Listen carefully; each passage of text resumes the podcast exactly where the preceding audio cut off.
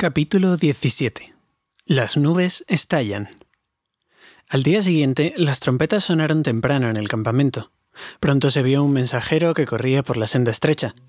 Se detuvo a cierta distancia y les hizo señas, preguntando si Thorin escucharía a otra embajada, ya que había nuevas noticias y las cosas habían cambiado.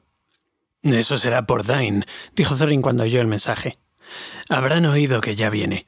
Pensé que esto les cambiaría el ánimo. Ordénales que vengan en número reducido y sin armas, y yo escucharé, gritó el mensajero. Alrededor de mediodía, los estandartes del bosque y el lago se adelantaron de nuevo. Una compañía de veinte se aproximaba. Cuando llegaron al sendero, dejaron a un lado espadas y lanzas y se acercaron a la puerta. Admirados, los enanos vieron que entre ellos estaba tanto Bardo como el rey elfo, y delante un hombre viejo, envuelto en una capa y con un capuchón en la cabeza, portando un pesado cofre de madera remachado de hierro. Salud, Thorin, dijo Bardo. ¿Aún no has cambiado de idea? No cambian mis ideas con la salida y puesta de unos pocos soles, respondió Thorin. ¿Has venido a hacerme preguntas ociosas? Aún no se ha retirado el ejército elfo como he ordenado. Hasta entonces, de nada servirá que vengas a negociar conmigo. ¿No hay nada, entonces, por lo que cederías parte de tu oro? Nada que tú y tus amigos podráis ofrecerme. ¿Y qué hay de la piedra del arca de Thrain? dijo Bardo, y en ese momento el hombre viejo abrió el cofre y mostró en alto la joya. La luz brotó de la mano del viejo, brillante y blanca en la mañana. Thorin se quedó entonces mudo de asombro y confusión. Nadie dijo nada por largo rato. Luego Thorin habló con una voz ronca de cólera. Esa piedra fue de mi padre y es mía. ¿Por qué habría de comprar lo que me pertenece? Sin embargo, el asombro lo venció y al fin añadió. Pero, ¿cómo habéis obtenido la reliquia de mi casa si es necesario hacer esa pregunta a unos ladrones? No somos ladrones, respondió Bardo. Lo tuyo te lo devolveremos a cambio de lo nuestro. ¿Cómo la conseguisteis? gritó Thorin cada vez más furioso. Yo se la di, chilló Bilbo, que espiaba desde el parapeto, ahora con un horrible pavor. Tú, tú, gritó Thorin, volviéndose hacia él y aferrándolo con las dos manos. Tú, hobbit miserable, tú, pequeñajo, saqueador, gritó, faltándole las palabras, y meneó al pobre Bilbo como si fuese un conejo. Por la barba de Durin, me gustaría que Gandalf estuviese aquí. Maldito sea por haberte escogido. Que la barba se le marchite. En cuanto a ti, te estrellaré contra las rocas, gritó, y levantó a Bilbo. ¡Quieto! Tu deseo se ha cumplido, dijo una voz. El hombre viejo del cofre echó a un lado la capa y el capuchón. He aquí Gandalf, y parece que a tiempo. Si no te gusta mi saqueador, por favor no le hagas daño. Déjalo en el suelo y escucha primero lo que tiene que decir. Parecéis todos confabulados, dijo Thorin dejando caer a Bilbo en la cima del parapeto. Nunca más tendré tratos con brujos o amigos de brujos. ¿Qué tienes que decir, descendiente de ratas? Vaya, vaya, dijo Bilbo. Ya sé que todo esto es muy incómodo. ¿Recuerdas haber dicho que podría escoger mi propia catorceava parte? Quizá me lo tomé demasiado literalmente. Me han dicho que los enanos son más corteses en palabras que en hechos. Hubo un tiempo, sin embargo, en el que parecías creer que yo había sido de alguna utilidad y ahora me llamas descendiente de ratas. ¿Ese es el servicio que tú y tu familia me han prometido, Thorin? Piensa que he dispuesto de mi parte como he querido y olvídalo ya. Lo haré, dijo Thorin ceñudo. Te dejaré marchar, pero que nunca nos encontremos otra vez. Luego se volvió y habló por encima del parapeto. Me han traicionado, dijo. Todos saben que no podría dejar de redimir la piedra del arca, el tesoro de mi palacio. Daré por ella una catorceava parte del tesoro en oro y plata, sin incluir las piedras preciosas, mas eso contará como la parte prometida a ese traidor, y con esa recompensa partirá, y vosotros la podréis dividir como queráis. Tendrá bien poco, no lo dudo. Tomadlo si lo queréis vivo. Nada de mi amistad irá con él. Ahora baja con tus amigos, dijo a Bilbo, o te arrojaré al abismo. ¿Qué hay del oro y la plata? preguntó Bilbo. Te seguirá más tarde, cuando esté disponible, dijo Thorin. Baja. Guardaremos la piedra hasta entonces, le gritó Bardo. No estáis haciendo un papel muy espléndido como rey bajo la montaña, dijo Gandalf, pero las cosas aún pueden cambiar. Cierto que pueden cambiar, dijo Thorin, y ya cavilaba, tan aturdido estaba por el tesoro, si no podría recobrar la piedra del arca con la ayuda de Dain y retener la parte de la recompensa. Y así fue Bilbo expulsado del parapeto, y con nada cambio de sus apuros, excepto la armadura que Thorin ya le había dado. Más de uno de los enanos sintió vergüenza y lástima cuando vio partir a Bilbo. ¡Adiós! les gritó. Quizá nos encontremos otra vez como amigos. ¡Fuera! gritó Thorin. Llevas conmigo una malla tejida por mi pueblo y es demasiado buena para ti. No se la puede atravesar con flechas, pero si no te das prisa, te pincharé esos pies miserables, de modo que apresúrate. No tan rápido, dijo Bardo. Te damos tiempo hasta mañana. Regresaremos a la hora del mediodía y veremos si has traído la parte del tesoro que hemos de cambiar por la piedra. Si en esto nos engañas, entonces partiremos y el ejército del For retomará el bosque. Mientras tanto, adiós. Con eso volvieron al campamento. Mientras, Thorin envió por Roak correos a Dain, diciendo lo que había sucedido e instándole a que viniese con una rapidez cautelosa. Pasó aquel día y la noche. A la mañana siguiente, el viento cambió al oeste y el aire estaba oscuro y tenebroso. Era aún temprano cuando se oyó una voz en el campamento. Llegaron mensajeros a informar que una hueste de enanos había aparecido en la estribación oriental de la montaña y que ahora se apresuraba hacia Valle. Dain había venido. Había corrido toda la noche y de este modo había llegado sobre ellos más pronto de lo que habían esperado. Todos los enanos de la tropa estaban ataviados con cotas de malla de acero que les llegaba a las rodillas y unas calzas de metal fino y flexible, tejido con un procedimiento secreto que solo la gente de Dain conocía, les cubrían las piernas. Los enanos son sumamente feroces para su talla, pero la mayoría de estos eran fuertes aún entre los enanos. En las batallas empuñaban pesados azadones que se manejaban con las dos manos. Además, todos tenían al costado una espada ancha y corta y un escudo redondo les colgaba en la espalda. Llevaban la barba partida y trenzada, sujeta al cinturón. Las viseras eran de hierro, lo mismo que el calzado, y las caras eran todas sombrías. Las trompetas llamaron a hombres y elfos a las armas. Pronto vieron a los enanos, que subían por el valle a buen paso. Se detuvieron entre el río y la estribación del este, pero unos pocos se adelantaron, cruzaron el río y se acercaron luego al campamento. Allí depusieron las armas y alzaron las manos en señal de paz. Bardo salió a encontrarlos y fue Bilbo con él. Nos envía Dain, hijo de Thrain, dijeron cuando se les preguntó. Corremos junto a nuestros parientes de la montaña, pues hemos sabido que el reino de antaño se ha renovado. Pero, ¿quiénes sois vosotros que acampáis en el llano como enemigos ante murallas defendidas? Esto, naturalmente, en el lenguaje de entonces, cortés y bastante pasado de moda, significaba simplemente aquí no tenéis nada que hacer, vamos a seguir, o sea, marchaos o pelearemos con vosotros. Se proponían seguir adelante, entre la montaña y el recodo del agua, pues allí el terreno estrecho no parecía muy protegido. Por supuesto, Bardo se negó a permitir que los enanos fueran directamente a la montaña. Estaba decidido a esperar a que trajesen fuera la plata y el oro para ser cambiados por la piedra del arca, pues no creía que esto pudiera ocurrir una vez que aquella numerosa y osca compañía hubiera llegado a la fortaleza. Habían traído consigo gran cantidad de suministros, pues los enanos son capaces de soportar cargas muy pesadas, y casi toda la gente de Dain, a pesar de que habían marchado a paso vivo, llevaba a los hombros unos fardos enormes, que se sumaban al peso de los azadones y los escudos. Hubieran podido resistir un sitio durante semanas. En ese tiempo quizá vinieran más enanos, pues Thorin tenía muchos parientes. Quizá fueran capaces también de abrir de nuevo alguna otra puerta y guardarla, de modo que los sitiadores tendrían que rodear la montaña, y no eran tantos en verdad. Estos eran precisamente los planes de los enanos, pues los cuervos mensajeros habían estado muy ocupados yendo de Thorin a Dain, pero por el momento el paso estaba obstruido, así que después de unas duras palabras, los enanos mensajeros se retiraron murmurando cabizbajos. Bardo había enviado enseguida unos mensajeros a la puerta, pero no había allí oro ni pago alguno. Tan pronto como estuvieron a tiro, les cayeron flechas y se apresuraron a regresar. Por ese entonces todo el campamento estaba en pie, como preparándose para una batalla, pues los enanos de Dain avanzaban por la orilla del este. Tontos, rió Bardo. Acercarse así bajo el brazo de la montaña. No entienden de guerra a campo abierto, aunque sepan guerrear en las minas. Muchos de nuestros arqueros y lanceros aguardan ahora escondidos entre las rocas del flanco derecho. Las mallas de los enanos pueden ser buenas, pero se las pondrá a prueba muy pronto. Caigamos sobre ellos desde los flancos antes de que descansen. Pero el rey elfo dijo, Mucho esperaré antes de pelear por un botín de oro. Los enanos no pueden pasar si no se lo permitimos, o hacer algo que no lleguemos a advertir. Esperaremos a ver si la reconciliación es posible. Nuestra ventaja en número bastará si al fin hemos de librar un desgraciado combate. Pero estas circunstancias no tenían en cuenta a los enanos. Saber que la piedra del arca estaba en manos de los sitiadores les inflamaba el corazón. Sospecharon además que Bardo y sus amigos titubeaban y decidieron atacar cuanto antes. De pronto, sin aviso, los enanos se desplegaron en silencio.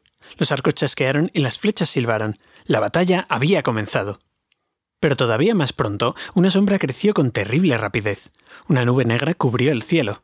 Un trueno invernal rodó en un viento huracanado, rugió y retumbó en la montaña y relampagueó en la cima, y por debajo del trueno se pudo ver otra oscuridad, que se adelantaba en un torbellino, pero esta oscuridad no llegó con el viento. Llegó desde el norte, como una inmensa nube de pájaros, tan densa que no había luz entre las alas.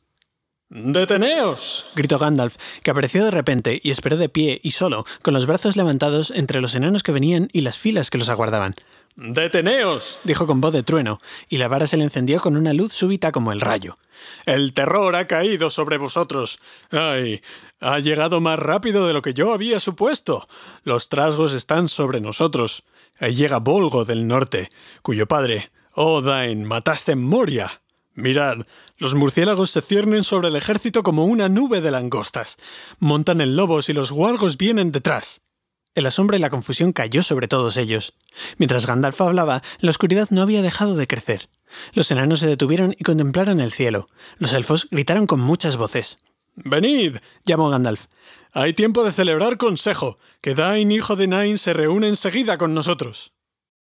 Así empezó una batalla que nadie había esperado. La llamaron la Batalla de los Cinco Ejércitos y fue terrible.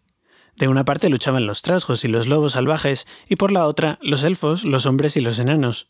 Así fue como ocurrió. Desde que el gran trasgo de las montañas nubladas había caído, los trasgos odiaban más que nunca a los enanos. Habían mandado mensajeros de acá para allá entre las ciudades, colonias y plazas fuertes, pues habían decidido conquistar el dominio del norte.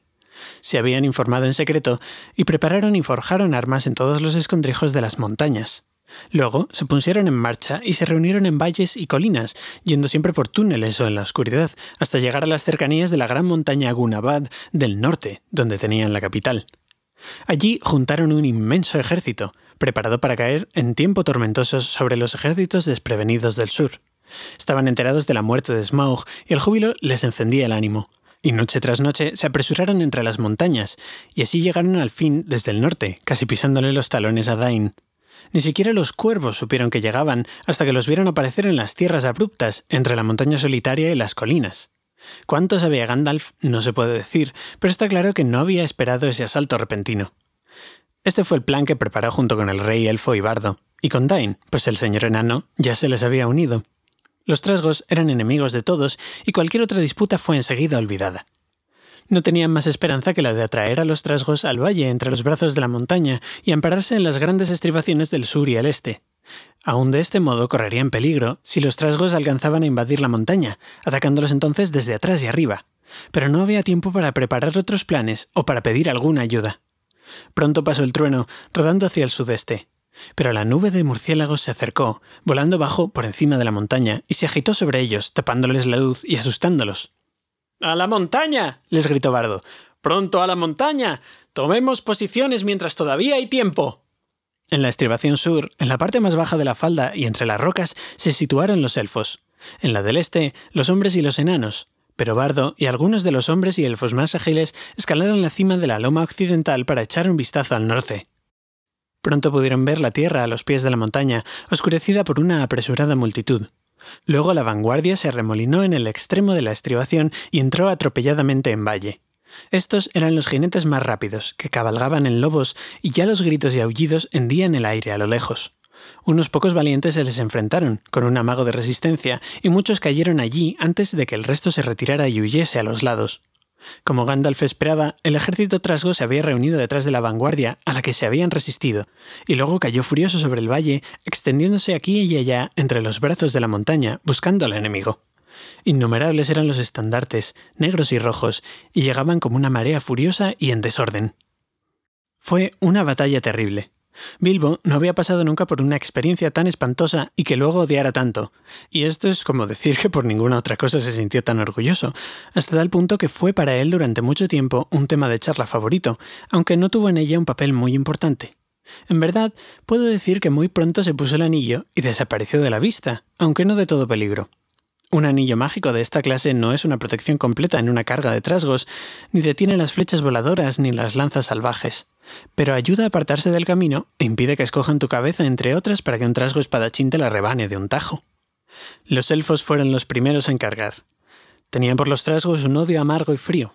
Las lanzas y espadas brillaban en la oscuridad con un helado reflejo, tan mortal era la rabia de las manos que las esgrimían. Tan pronto como la horda de los enemigos aumentó en el valle, les lanzaron una lluvia de flechas y todas resplandecían como azuzadas por el fuego. Detrás de las flechas, un millar de lanceros bajó de un salto y embistió. Los chillidos eran ensordecedores.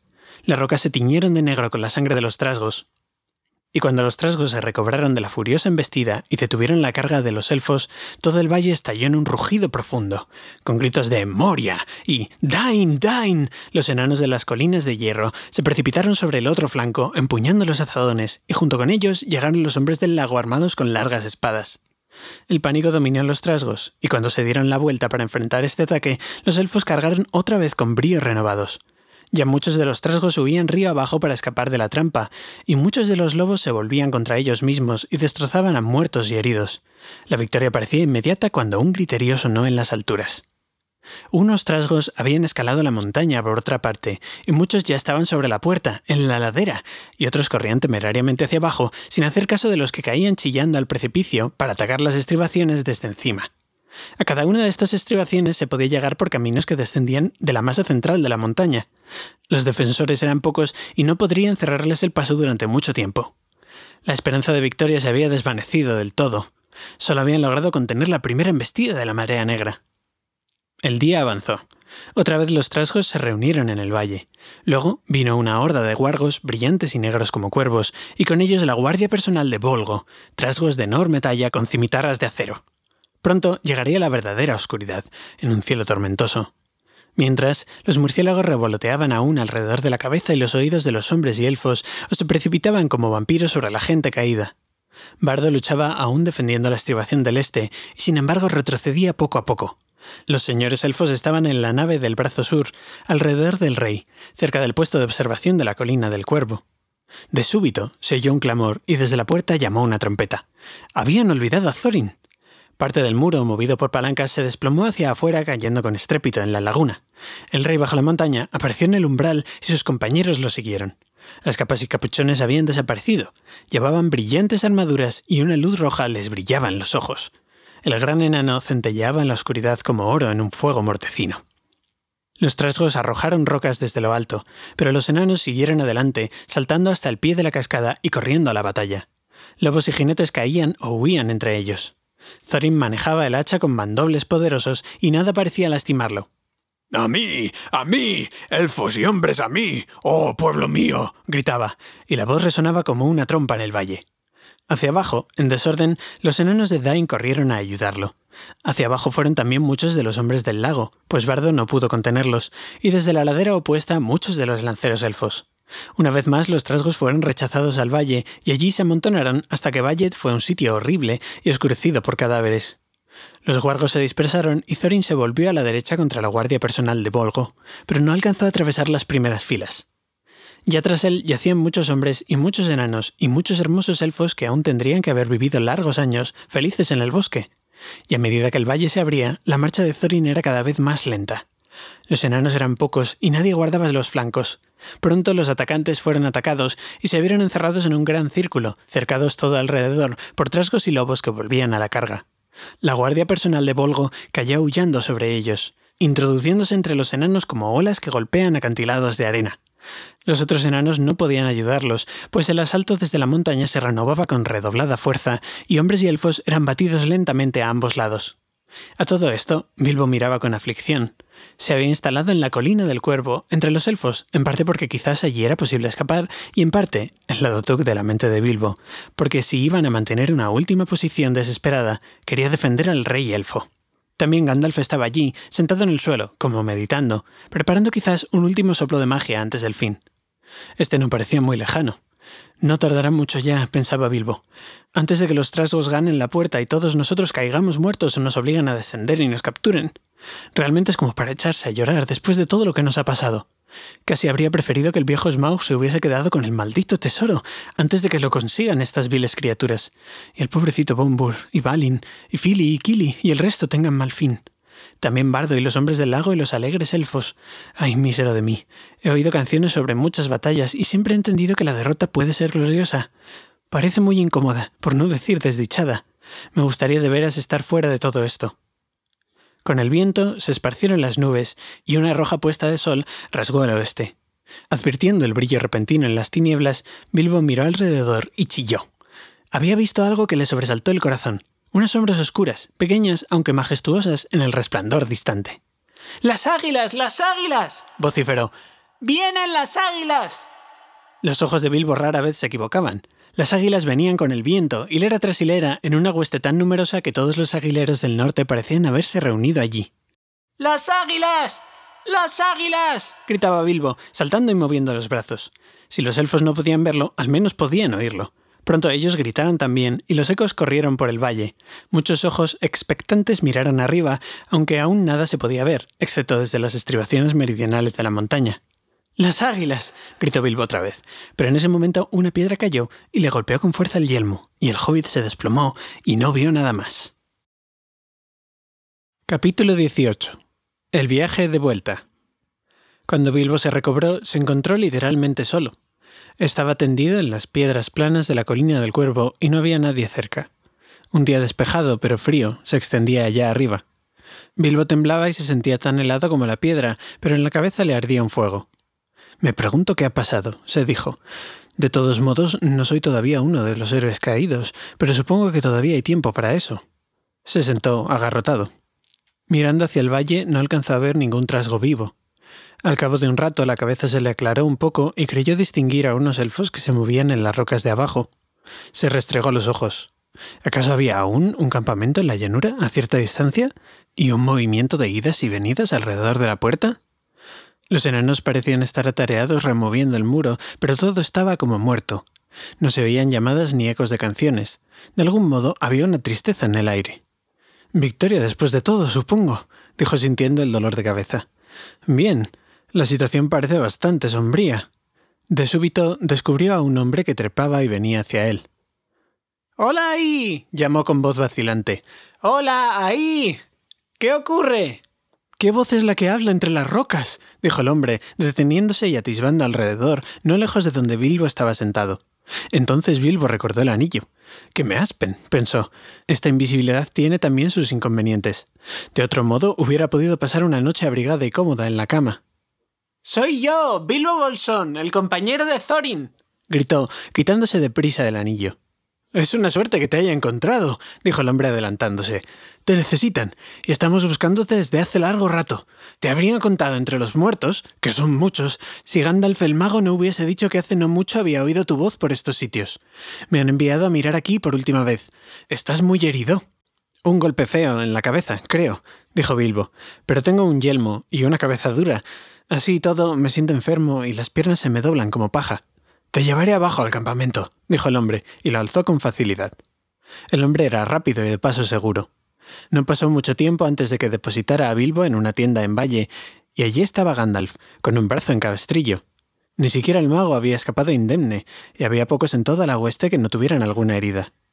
Cuando Gandalf vio a Bilbo, se alegró de veras. Bolsón. exclamó. Bueno. Nunca lo hubiera dicho. Vivo después de todo. Estoy contento. Empezaba a preguntarme si esa suerte que tienes te ayudaría a salir del paso. Fue algo terrible y casi desastroso, pero las otras nuevas pueden esperar. Ven, dijo más gravemente. Alguien te reclama. Y guiando al hobbit, lo llevó dentro de la tienda. Salud, Thorin, dijo Gandalf mientras entraba. Lo he traído. Y allí efectivamente yacía Thorin escudo de roble, herido de muchas heridas, y la armadura abollada y el hacha mellada estaban junto a él en el suelo. Alzó los ojos cuando Bilbo se le acercó. Adiós, buen ladrón, dijo. Parto ahora hacia los salones de espera, a sentarme al lado de mis padres hasta que el mundo sea renovado. Ya que hoy dejo todo el oro y la plata y voy a donde tienen poco valor, deseo partir en amistad contigo y me retracto de mis palabras y hechos ante la puerta. Bilbo hincó una rodilla, ahogado por la pena. Adiós, rey bajo la montaña, dijo. Es esta una amarga aventura si ha de terminar así, y ni una montaña de oro podría enmendarla. Con todo, me alegro de haber compartido tus peligros. Ha sido más de lo que cualquier bolsón hubiera podido merecer. No, dijo Thorin. Hay en ti muchas virtudes que tú mismo ignoras, hijo del bondadoso oeste. algo de coraje y algo de sabiduría, mezclados con mesura. Si muchos de nosotros dieran más valor a la comida, a la alegría y las canciones que al oro atesorado, este sería un mundo más feliz. Pero, triste o alegre, ahora he de abandonarlo. Adiós. Entonces Bilbo se volvió y se fue solo, y se sentó fuera arropado con una manta, y aunque quizás no lo creáis, lloró hasta que se le enrojecieron los ojos y se le enronqueció la voz. Era un alma bondadosa y pasó largo tiempo antes de que tuviese ganas de volver a bromear. Ha sido un acto de misericordia, se dijo al fin, que haya despertado cuando lo hice. Desearía que Thorin estuviese vivo, pero me alegro de que partiese en paz. Eres un tonto, Bilbo Bolsón, y lo trastornaste todo con este asunto de la piedra. Y al fin hubo una batalla a pesar de que tanto te esforzaste en conseguir paz y tranquilidad, aunque supongo que nadie podrá acusarte por eso. Todo lo que sucedió después de que lo dejasen sin sentido, Bilbo lo supo más tarde, pero sintió entonces más pena que alegría, y ya estaba cansado de la aventura. El deseo de viajar de vuelta al hogar lo consumía. Eso, sin embargo, se retrasó un poco, de modo que entre tanto os relataré algo de lo que ocurrió. Las tropas de Trasgos habían despertado hacía tiempo la sospecha de las águilas, a cuya atención no podía escapar nada que se moviera en las cimas de modo que ellas también se reunieron en gran número alrededor del águila de las montañas nubladas, y al fin, olfateando el combate, habían venido deprisa, bajando con la tormenta en el momento crítico. Fueron ellas quienes desalojaron de las laderas de la montaña a los trasgos que chillaban desconcertados, arrojándolos a los precipicios o empujándolos hacia enemigos de abajo.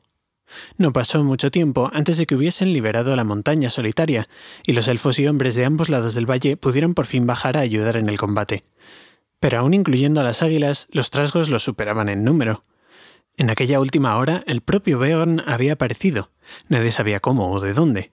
Había llegado solo, en forma de oso, y con la cólera parecía ahora más grande de talla, casi un gigante. El rugir de la voz de Beorn era como tambores y cañones, y se abría paso echando a los lados lobos y trasgos como si fueran pajas y plumas. Cayó sobre la retaguardia y como un trueno irrumpió en el círculo. Los enanos se mantenían firmes en una colina baja y redonda. Entonces Beorn se agachó y recogió a Thorin, que había caído atravesado por las lanzas, y lo llevó fuera del combate. Retornó enseguida, con una cólera redoblada, de modo que nada podía contenerlo y ninguna arma parecía hacerle mella. Dispersó a la guardia, arrojó al propio Volgo al suelo y lo aplastó. Entonces el desaliento cundió entre los trasgos, que se dispersaron en todas direcciones. Pero esta nueva esperanza alentó a los otros, que los persiguieron de cerca y evitaron que la mayoría buscaran cómo escapar. Empujaron a muchos hacia el río rápido y así huyesen al sur o al oeste, fueron acosados en los pantanos próximos al río del bosque, y allí pereció la mayor parte de los últimos fugitivos, y quienes se acercaron a los dominios de los elfos del bosque fueron ultimados, o atraídos para que murieran en la oscuridad impenetrable del bosque negro. Las canciones relatan que en aquel día perecieron tres cuartas partes de los trasgos guerreros del norte y las montañas tuvieron paz durante muchos años. La victoria era segura ya antes de la caída de la noche, pero la persecución continuaba aún cuando Bilbo regresó al campamento, y en el valle no quedaban muchos, excepto los heridos más graves. ¿Dónde están las águilas? preguntó Bilbo a Gandalf aquel anochecer, mientras yacía abrigado con muchas mantas. Algunas están de cacería, dijo el mago pero la mayoría han partido de vuelta a los aguileros. No quisieron quedarse aquí y se fueron con las primeras luces del alba. Dain ha coronado al jefe con oro y le ha jurado amistad para siempre. lo lamento. Quiero decir, me hubiera gustado verlas otra vez, dijo Bilbo adormilado. Quizá las vea mañana en el camino a casa. Supongo que iré pronto. Tan pronto como quieras, dijo el mago. En verdad, pasaron algunos días antes de que Bilbo partiera realmente. Enterraron a Thorin muy hondo bajo la montaña, y Bardo le puso la piedra del arca sobre el pecho. Que yazca aquí hasta que la montaña se desmorone, dijo. Que traiga fortuna a todos los enanos que en adelante vivan aquí. Sobre la tumba de Thorin, el rey elfo puso luego a Orcrist, la espada élfica que le habían arrebatado al enano cuando lo apresaron. Se dice en las canciones que brilla en la oscuridad cada vez que se aproxima un enemigo, y la fortaleza de los enanos no puede ser tomada por sorpresa. Allí, Dain, hijo de Nain, vivió desde entonces y se convirtió en rey bajo la montaña. Y con el tiempo, muchos otros enanos vinieron a reunirse alrededor del trono en los antiguos salones. De los doce compañeros de Thorin quedaban diez. Fili y Kili habían caído defendiéndolo con el cuerpo y los escudos, pues era el hermano mayor de la madre de ellos. Los otros permanecieron con Dain, que administró el tesoro con justicia. No hubo, desde luego, ninguna discusión sobre la división del tesoro en tantas partes como había sido planeado. Para Balin y Duolin, y Dori, y Nori, y Ori, y Oin, y Gloin, y Bifur, y Bofur, y Bombur, o para Bilbo. Con todo, una catorceava parte de toda la plata y oro, labrada y sin labrar, se entregó a Bardo, pues Dain comentó Haremos honor al acuerdo del muerto, y él custodia ahora la piedra del arca. Aún una catorceava parte era una riqueza excesiva, más grande que la de muchos reyes mortales. De aquel tesoro, Bardo envió gran cantidad de oro al gobernador de la ciudad del lago y recompensó con generosidad a seguidores y amigos. Al rey de los elfos le dio las esmeraldas de Girion, las joyas que él más amaba y que Dain le había devuelto. A Bilbo le dijo, Este tesoro es tan tuyo como mío, aunque antiguos acuerdos no puedan mantenerse, ya que tantos intervinieron en ganarlo y en defenderlo. Pero, aun cuando dijiste que renunciarías a toda pretensión, desearía que las palabras de Thorin, de las cuales se arrepintió, no resultasen ciertas, que te daríamos poco. Te recompensaré más que a nadie. Muy bondadoso de tu parte, dijo Bilbo, pero realmente es un alivio para mí. ¿Cómo demonios podría llevar ese tesoro a casa sin que hubiera peleas y crímenes todo a lo largo del camino? No lo sé. Y no sé qué haría con ese tesoro una vez en casa. En tus manos estará mejor. Por último accedí a tomar solo dos pequeños cofres, uno lleno de plata y el otro lleno de oro, que un pony fuerte podría cargar. Un poco más y no sabría qué hacer con él, dijo. Por fin llegó el momento de despedirse. Adiós, Balin, exclamó. Y adiós, Duolin. Y adiós, eh, Dorin, Nori, Ori, Oin, Gloin, Bifur, Bofur y Bombur. Que vuestras barbas nunca crezcan ralas. Y volviéndose hacia la montaña añadió. Adiós, Thorin, escudo de roble y Fili y Kili, que nunca se pierda vuestra memoria. Entonces los enanos se inclinaron ante la puerta, pero las palabras se les trabaron en la garganta. Adiós y buena suerte donde quiera que vayas, dijo Balin. Si alguna vez vuelves a visitarnos, cuando nuestros salones estén de nuevo embellecidos, entonces el festín será realmente espléndido. Si alguna vez pasáis por mi camino, dijo Bilbo, no dudéis en llamar. El té es a las cuatro pero cualquiera de vosotros será bienvenido a cualquier hora. Luego dio media vuelta y se alejó. La hueste élfica estaba en marcha, y aunque tristemente disminuida, todavía muchos iban alegres, pues ahora el mundo septentrional sería más feliz durante largos años. El dragón estaba muerto y los trasgos derrotados, y los corazones élficos miraban adelante, más allá del invierno, hacia una primavera de alegría. Gandalf y Bilbo cabalgaban detrás del rey, y junto a ellos marchaba Beorn a grandes pasos, una vez más en forma humana, y reía y cantaba con una voz recia por el camino. Así fueron hasta aproximarse a los lindes del Bosque Negro, al norte del lugar donde nacía el río del bosque. Hicieron alto entonces, pues el mago y Bilbo no penetrarían en el bosque, aun cuando el rey les ofreció que se quedaran un tiempo. Se proponían marchar a lo largo del borde de la floresta y circundar el extremo norte, internándose en el yermo que se extendía entre él y las montañas grises. Era un largo y triste camino, pero ahora que los trasgos habían sido aplastados, les parecía más seguro que los espantosos senderos bajo los árboles. Además, Beorn iría con ellos. Adiós, oh rey elfo, dijo Gandalf. Que el bosque verde sea feliz mientras el mundo es todavía joven, y que sea feliz todo tu pueblo. Adiós, oh Gandalf, dijo el rey. Que siempre aparezcas donde más te necesiten y menos te esperen. Cuantas más veces vengas a mis salones, tanto más me sentiré complacido. Te, te, te ruego, dijo Bilbo tartamudeando y apoyándose en un pie, que aceptes este presente. Y sacó un collar de plata y perlas que Dain le había dado al partir. ¿Cómo me he ganado este presente, oh hobbit? dijo el rey. Bueno, pensé, dijo Bilbo bastante confuso, que algo tendría que dar por tu hospitalidad. Quiere decir que también un saqueador tiene sentimientos. He bebido mucho de tu vino y he comido mucho de tu pan. Aceptaré este presente, oh Bilbo el Magnífico, dijo el rey gravemente, y te nombro amigo de los elfos y bienaventurado. Que tu sombra nunca desaparezca, o robarte sería demasiado fácil. Adiós. Luego los elfos se volvieron hacia el bosque y Bilbo emprendió la larga marcha hacia el hogar. Pasó muchos infortunios y aventuras antes de estar de vuelta. El yermo era todavía el yermo, y había allí otras cosas en aquellos días además de trasgos, pero iba bien guiado y custodiado. El mago estaba con él, y Beorn lo acompañó una buena parte del camino, y nunca volvió a encontrarse en un apuro grave. Con todo, hacia la mitad del invierno, Gandalf y Bilbo habían dejado atrás los lindes del bosque y volvieron a las puertas de la casa de Beorn, y allí se quedaron una temporada. El invierno pasó con días agradables y alegres, y hombres de todas partes vinieron a festejarlo invitados por Beorn. Los trasgos de las montañas nubladas eran pocos y se escondían aterrorizados en los agujeros más profundos que podían encontrar. Y los guargos habían desaparecido de los bosques, de modo que los hombres iban de un lado a otro sin temor.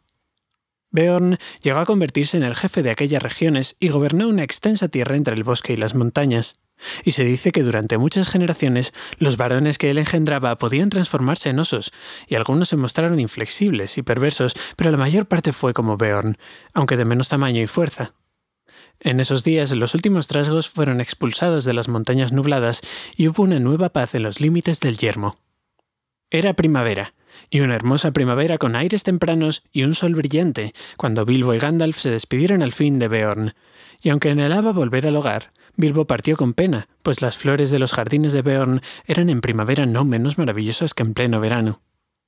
Al fin ascendieron por el largo camino y alcanzaron el paso donde los trasgos los habían capturado antes. Pero llegaron a aquel sitio elevado por la montaña y mirando hacia atrás vieron un sol blanco que brillaba sobre la vastedad de la tierra. Allá atrás se extendía el bosque negro, azul en la distancia y oscuramente verde en el límite más cercano, aun en los días primaverales. Allá, bien lejos, se alzaba la montaña solitaria, apenas visible. En el pico más alto todavía brillaba pálida la nieve. Así llega la nieve tras el fuego, y aún los dragones tienen su final, dijo Bilbo, y volvió la espalda a su aventura. El lado Tuk estaba sintiéndose muy cansado y el lado Bolsón se fortalecía día a día. Ahora solo me falta estar sentado en mi propio sillón, dijo. Capítulo 19. La última jornada. Era el primer día de mayo cuando los dos regresaron por fin al borde del valle de Rivendell, donde se alzaba la última, o la primera, morada. De nuevo caía la tarde. Los ponis estaban cansando, en especial el que transportaba los bultos, y todos necesitaban algún reposo. Mientras descendían el empinado sendero, Bilbo oyó a los elfos que cantaban todavía entre los árboles, como si no hubiesen callado desde que él estuviera allí hacía tiempo. Y tan pronto como los jinetes bajaron a los claros inferiores del bosque, las voces entonaran una canción muy parecida a la de aquel entonces. Era algo así. El dragón se ha marchitado, le han destrozado los huesos, roto la armadura, hasta el brillo le han humillado aunque la espada se oxide y la corona perezca, con una fuerza inflexible y bienes atesorados, aún crecen aquí las hierbas, aún el follaje se mece, el agua blanca se mueve y cantan las voces élficas. Venid, tra la la la laye, venid de vuelta al valle. Las estrellas brillan más que las gemas incontables y la luna es aún más clara que los tesoros de plata. El fuego es más reluciente en el hogar a la noche que el oro hundido en las minas. ¿Por qué ir de un lado a otro? Oh, tralala lalaye, venid de vuelta al valle. ¿A dónde marcháis ahora, regresando ya tan tarde? Las aguas del río fluyen y arden todas las estrellas. ¿A dónde marcháis cargados, tan tristes y temerosos? Los elfos y sus doncellas saludan a los cansados con un tralalalaye. Venid de vuelta al valle. Tralalalaye. Falalalaye. Luego los elfos del valle salieron y les dieron la bienvenida, conduciéndolos a través del agua hasta la casa de Elrond. Allí los recibieron con afecto, y esa misma tarde hubo muchos oídos ansiosos que querían escuchar el relato de la aventura. Gandalf fue quien habló, ya que Bilbo se sentía fatigado y somnoliento. Bilbo conocía la mayor parte del relato, pues había participado en él, y además le había contado muchas cosas al mago en el camino o en la casa de Beorn, pero algunas veces abría un ojo y escuchaba, cuando Gandalf contaba una parte de la historia de la que él aún no estaba enterado. Fue así como supo dónde había estado Gandalf, pues alcanzó a oír las palabras del mago Elrond. Gandalf había asistido a un gran concilio de los magos blancos, señores del saber tradicional y la magia buena, y que habían expulsado al fin al nigromante de su oscuro dominio al sur del bosque negro. Dentro de no mucho tiempo, decía Gandalf, el bosque medrará de algún modo. El norte estará a salvo de ese horror por muchos años, espero. Aún así, desearía que ya no estuviese en este mundo. Sería bueno, en verdad, dijo Elrond, pero temo que eso no ocurrirá en esta época del año, ni en muchas que vendrán después. Cuando el relato de los viajes concluyó, hubo otros cuentos, y todavía más, cuentos de antaño, de hogaño y de ningún tiempo, hasta que Bilbo cabeceó y roncó cómodamente en un rincón. Despertó en un lecho blanco y la luna entraba por una ventana abierta. Debajo, muchos elfos cantaban en voz alta y clara a orillas del arroyo. Cantad, gozosos, cantad juntos ahora. El viento está en las copas y ronda el brezal. Los capullos de estrella y la luna florecen, las ventanas nocturnas refulgen en la torre. Bailad, gozosos, bailad juntos ahora. Que la hierba sea blanda y los pies como plumas. El río es plateado y las sombras se borran. Feliz el mes de mayo y feliz nuestro encuentro. Cantemos dulcemente, envolviéndolo en sueños. Dejemos que repose y vámonos afuera. El vagabundo duerme, que su almohada sea blanda. Arrullos, más arrullos, de alisos y de sauces. Pino, tú no suspires hasta el viento del alba. Luna, escóndete, que haya sombra en la tierra. Silencio, silencio, roble, fresno y espino, que el agua calle hasta que apunte la mañana. Bien, pues lo festivo, dijo Bilbo asomándose. ¿Qué hora es según la luna? Vuestra nana podría despertar un trasgo borracho. No obstante, os doy las gracias. Y tus ronquidos podrían despertar a un dragón de piedra. No obstante, te damos las gracias, contestaron los elfos con una risa. Está apuntando el alba y has dormido desde el principio de la noche. Mañana, tal vez, habrás remediado tu cansancio. Un sueño breve es un gran remedio en la casa de Elrond, dijo Bilbo, pero trataré de que el remedio no me falte. Buenas noches por segunda vez, hermosos amigos. Y con estas palabras volvió al lecho y durmió hasta bien entrada la mañana. Pronto perdió toda huella de cansancio en aquella casa, y no tardó en bromear y bailar, tarde y temprano, con los elfos del valle. Sin embargo, aún este sitio no podía demorarlo por mucho tiempo más, y pensaba siempre en su propia casa. Al cabo, pues, de una semana, le dijo adiós a Elrond y dándole unos pequeños regalos que el elfo no podía dejar de aceptar, se alejó cabalgando con Gandalf. Dejaban el valle cuando el cielo se oscureció al oeste y sopló el viento y empezó a llover. Alegres días de mayo, dijo Bilbo cuando la lluvia le golpeó la cara. Pero hemos vuelto la espalda a muchas leyendas y estamos llegando a casa. Supongo que esto es el primer sabor del hogar. Hay un largo camino, dijo Gandalf. Pero es el último camino, dijo Bilbo. Llegaron al río que señalaba el límite mismo del yermo y al vado bajo la orilla escarpada que quizá recordéis, el agua había crecido con el deshielo de las nieves, pues el verano estaba próximo y con el largo día de lluvia, pero al fin lo cruzaron después de algunas dificultades y continuaron marchando mientras caía la tarde. Era la última jornada. Esta fue parecida a la primera, pero ahora la compañía era más reducida y más silenciosa. Además, esta vez no hubo trolls. En cada punto del camino, Bilbo rememoraba los hechos y las palabras de hacía un año, le parecían más de diez, y por supuesto reconoció enseguida el lugar donde el pony había caído al río y donde habían dejado atrás aquella desagradable aventura con Tom, Berto y Guille. No lejos del camino encontraron el oro enterrado de los trolls, aún oculto e intacto. Tengo bastante para toda la vida, dijo Bilbo cuando lo desenterraron. Sería mejor que lo tomases tú, Gandalf. Quizá puedas encontrarle alguna utilidad. Desde luego que puedo, dijo el mago. Pero dividámoslo en partes iguales puedes encontrarte con necesidades inesperadas. De modo que pusieron el oro en costales y lo cargaron en los ponis, quienes no se mostraron muy complacidos. Desde entonces la marcha fue más lenta, pues la mayor parte del tiempo avanzaron a pie. Pero la tierra era verde y había mucha hierba, por la que el hobbit paseaba contento. Se enjugaba el rostro con un pañuelo de seda roja. No, no había conservado uno solo de los suyos, y este se lo había prestado Elrond. Pues ahora junio había traído el verano, y el tiempo era otra vez cálido y luminoso. Como todas las cosas llegan a su término, aún esta historia, un día divisaron al fin el país donde Bilbo había nacido y crecido, donde conocía las formas de la tierra y los árboles tanto como sus propias manos y pies. Alcanzó a otear la colina a lo lejos y de repente se detuvo y dijo Los caminos siguen avanzando, sobre rocas y bajo árboles, por cuevas donde el sol no brilla, por arroyos que el mar no encuentran, sobre las nieves que el invierno siembra y entre las flores alegres de junio, sobre la hierba y sobre la piedra, bajo los montes a la luz de la luna. Los caminos siguen avanzando, bajo las nubes y las estrellas, pero los pies que han echado a andar regresan por fin al hogar ajeno. Los ojos que fuegos y espadas han visto, y horrores en salones de piedra, miran por fin las praderas verdes, colinas y árboles conocidos. Gandalf lo miró. Mi querido Bilbo, dijo, algo te ocurre. ¿No eres el hobbit que eras antes? y así cruzaron el puente y pasaron el molino junto al río y llegaron a la mismísima puerta de Bilbo. ¡Bendita sea! ¿Qué pasa? gritó el hobbit. Había una gran conmoción, y gente de toda clase, respetable y no respetable, se apiñaba junto a la puerta, y muchos entraban y salían y ni siquiera se limpiaban los pies en el felpudo, como Bilbo observó disgustado. Si él estaba sorprendido, ellos lo estuvieron más. Había llegado de vuelta en medio de una subasta. Había una gran nota en blanco y rojo en la verja, manifestando que el 22 de junio los señores Gorgo y Borgo sacarían a subasta los efectos del finado señor don Bilbo Bolsón de Bolsón Cerrado, Hobbiton. La venta comenzaría a las 10 en punto. Era casi la hora del almuerzo y muchas de las cosas ya habían sido vendidas, a distintos precios, desde casi nada hasta viejas canciones, como no es raro en las subastas.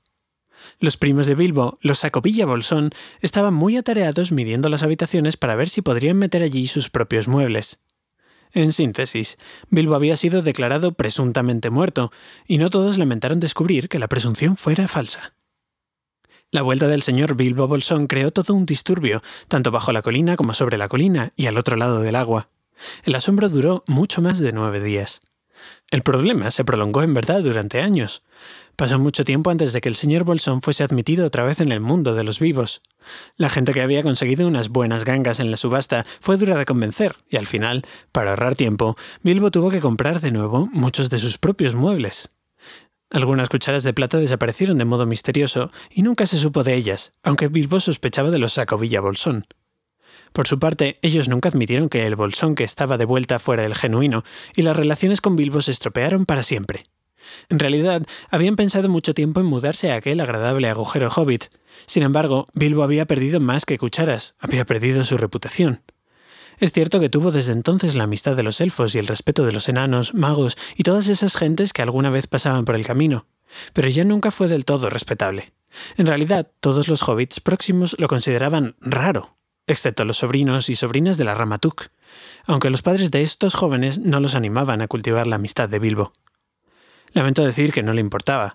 Se sentía muy contento, y el sonido de la marmita sobre el hogar era mucho más musical de lo que hubiera sido antes, incluso en aquellos días tranquilos anteriores a la tertulia inesperada.